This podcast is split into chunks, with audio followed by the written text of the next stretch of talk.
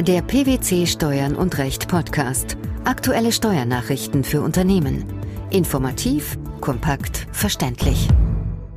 Herzlich willkommen zur 56. Ausgabe unseres Steuern und Recht Podcasts, den PwC Steuernachrichten zum Hören. In dieser Ausgabe beschäftigen wir uns mit folgenden Themen. Streubesitz. Künftige Besteuerung wird auf den Weg gebracht. Update. Bundesrat beschließt neuen Entwurf eines Jahressteuergesetzes. Wertpapieranlagen eines Sondervermögens. Beratungsleistungen sind umsatzsteuerfrei. Am 14. Dezember 2012 hatten die Länder ein Gesetz abgelehnt, mit dem eine Ungleichbehandlung in- und ausländischer Investoren hinsichtlich der Erhebung von Körperschaftssteuer auf Streubesitzdividenden beseitigt werden sollte. Die Bundesregierung hatte daraufhin den Vermittlungsausschuss angerufen. Dieser hat sich am 26. Februar 2013 auf die künftige Besteuerung des Streubesitzes geeinigt. Bundestag und Bundesrat gaben nun grünes Licht für die Änderung der Kapitalertragssteuer. Wie sieht sie aus? Entgegen den ursprünglichen Forderungen des Bundesrates sieht die Einigung nur eine Steuerpflicht für Dividendenerträge, nicht aber für Veräußerungsgewinne vor. Für Gewinne und Verluste aus der Veräußerung von Streubesitzanteilen gelten damit unverändert 8b Absatz 2 und 3 des Körperschaftssteuergesetzes. Damit wurde auch das Konzept einer Schedulenbesteuerung für Streubesitzbeteiligungen aufgegeben. Streubesitzdividenden sind dadurch reguläre steuerpflichtige Einnahmen. Was ist der Hintergrund der Neuregelung? Die initiierte Neuregelung geht zurück auf das Urteil des Europäischen Gerichtshofs vom 20. Oktober 2011 in der Rechtssache C 284-09. Danach darf Deutschland Dividenden an beschränkt steuerpflichtige Körperschaften aus dem EU- bzw. EWR-Raum keiner höheren Besteuerung unterwerfen als solche, die an eine Gesellschaft mit Sitz in der Bundesrepublik Deutschland ausgeschüttet werden Seitdem warteten Steuerexperten gespannt auf die gesetzgeberische Reaktion, die in Form des Gesetzes zur Umsetzung des genannten EuGH-Urteils zu Dividendenzahlungen an bestimmte gebietsfremde EU- und EWR-Körperschaften Gestalt angenommen hat. Die vom Bundestag verabschiedete Gesetzesfassung sah für die Vergangenheit wie auch für die Zukunft vor, EU- und EWR-Körperschaften mit einer Beteiligung unter 10 Prozent auf Antrag die einbehaltene Kapitalertragssteuer zu erstatten, soweit die Dividenden im Fall einer Veranlagung 8b Absatz 1 Körperschaftssteuergesetz unterlägen und die Körperschaft nachweist, dass eine Anrechnung oder ein Abzug der Steuer im Ausland ausscheidet. Mit Blick auf die finanziellen Auswirkungen versagte der Bundesrat dem Gesetz allerdings die Zustimmung. Kam das überraschend? Nein, denn der Bundesrat hatte bereits im Rahmen des Jahressteuergesetzes 2013 eine Regelung angemahnt.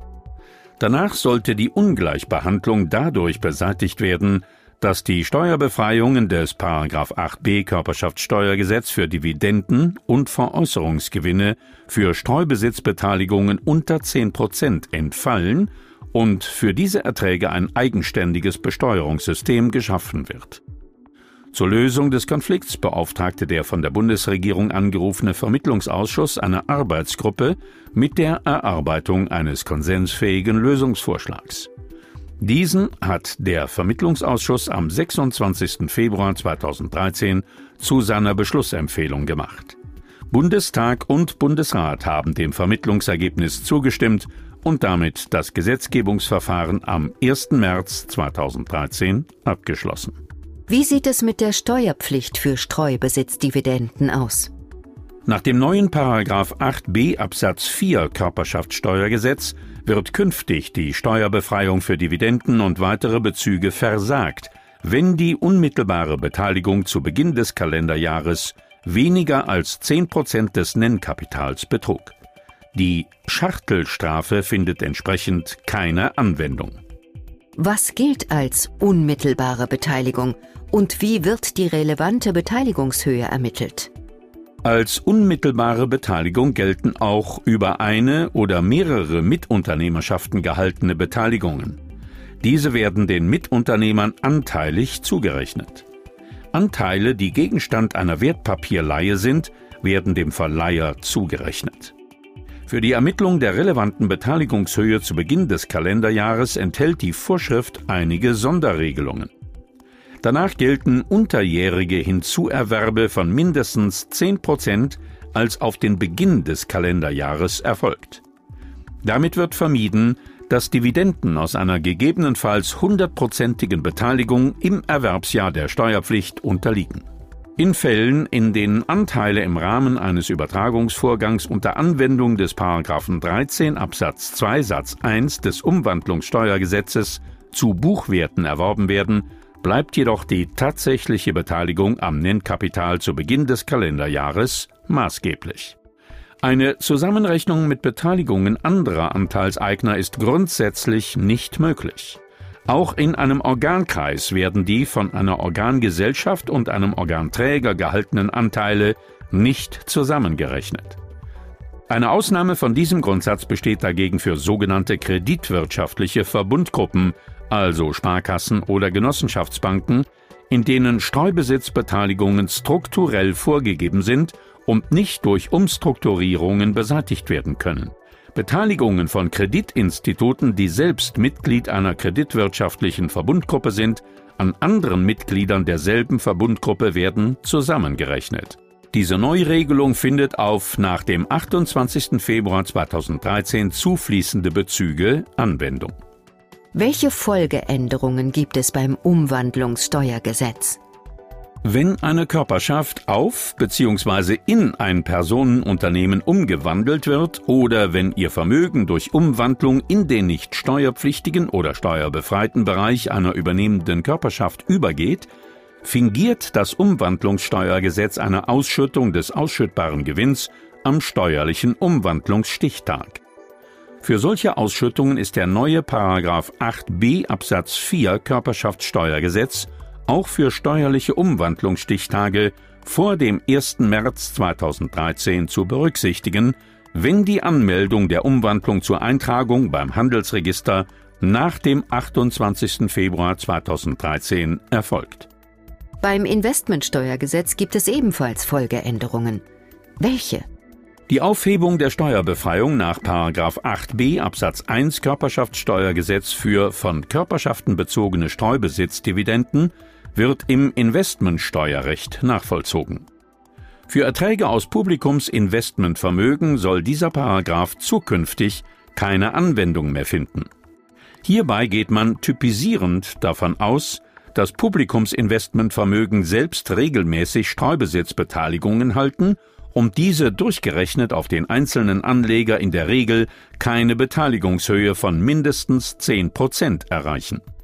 Für Erträge von Spezial-Sondervermögen und Spezialinvestment-Aktiengesellschaften ist zukünftig die Anwendung des Paragraphen 8b Absatz 1 Körperschaftssteuergesetz unter folgenden Voraussetzungen vorgesehen. Erstens der Anleger ist an den jeweiligen Beteiligungen des Investmentvermögens durchgerechnet mit mindestens 10 Prozent beteiligt. Eine Zusammenrechnung von zuzurechnenden Beteiligungen über verschiedene Spezialinvestmentvermögen mit als Direktanlage gehaltenen Beteiligungen oder mit unmittelbar oder mittelbar über Personengesellschaften gehaltenen Beteiligungen soll nicht zugelassen werden. Oder zweitens der Anleger ist im Rahmen einer Direktanlage bereits zu mindestens 10 Prozent beteiligt und weist die Höhe der Direktanlage zu dem zu beurteilenden Stichtag gegenüber der Investmentgesellschaft nach. Die Änderungen im Investmentsteuergesetz sollen ab dem 1. März 2013 anzuwenden sein. Für Dividendenerträge, die dem Investmentvermögen vor dem 1. März 2013 zugeflossen sind oder als zugeflossen gelten, gilt eine Übergangsregelung.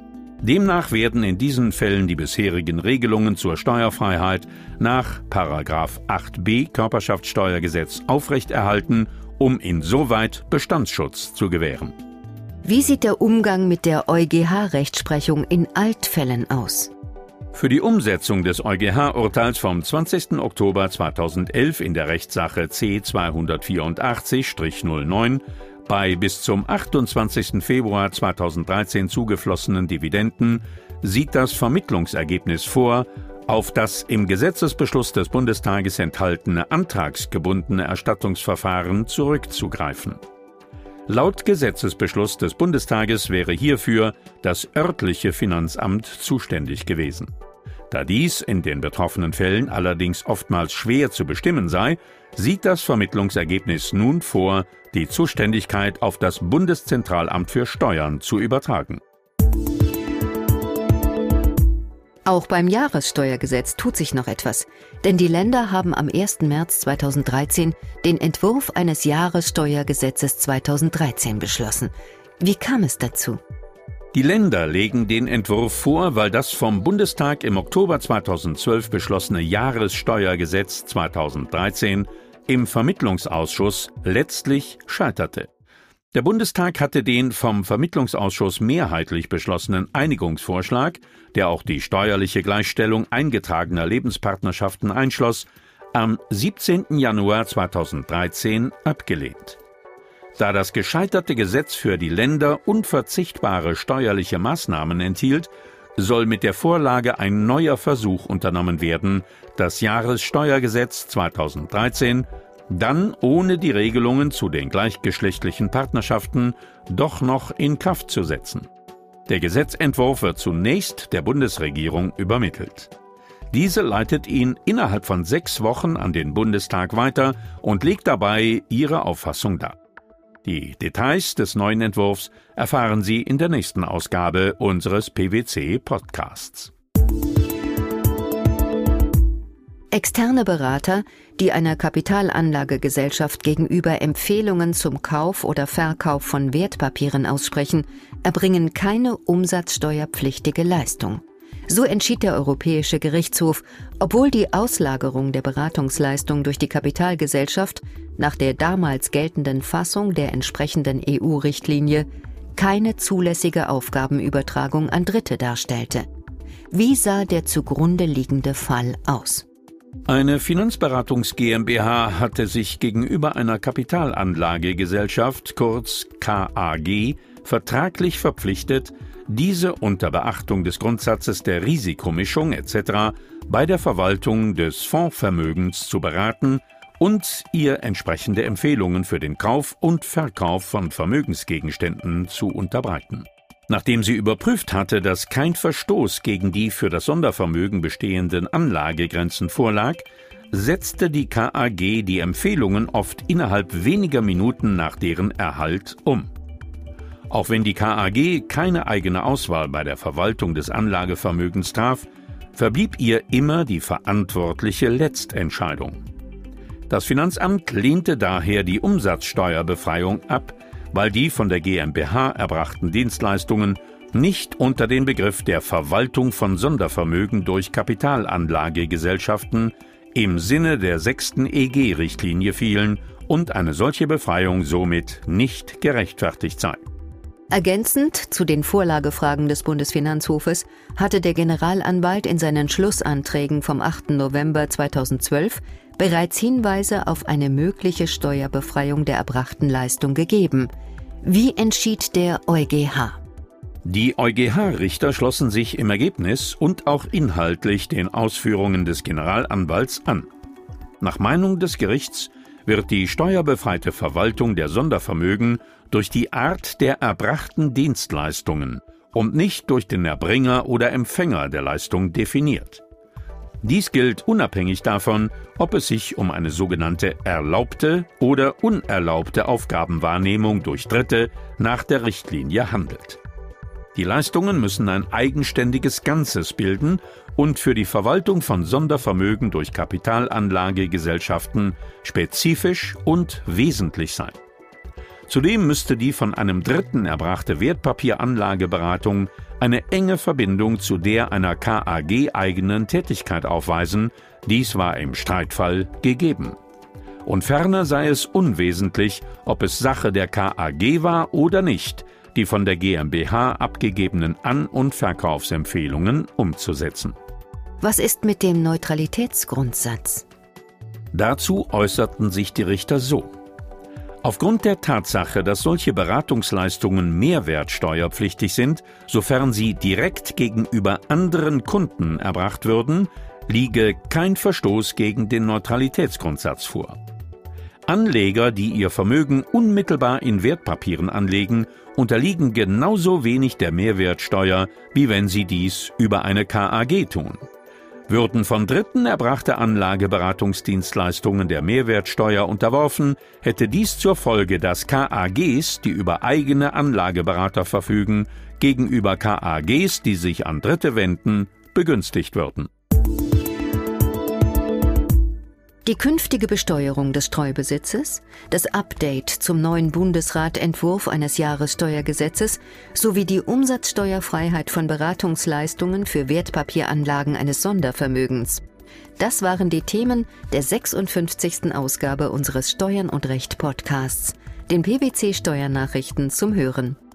Wir freuen uns, dass Sie dabei waren und hoffen, dass Sie auch das nächste Mal wieder in die PwC Steuernachrichten reinhören. Steuerliche Beiträge zum Nachlesen finden Sie in der Zwischenzeit unter blogs.pwc.de slash steuern und recht.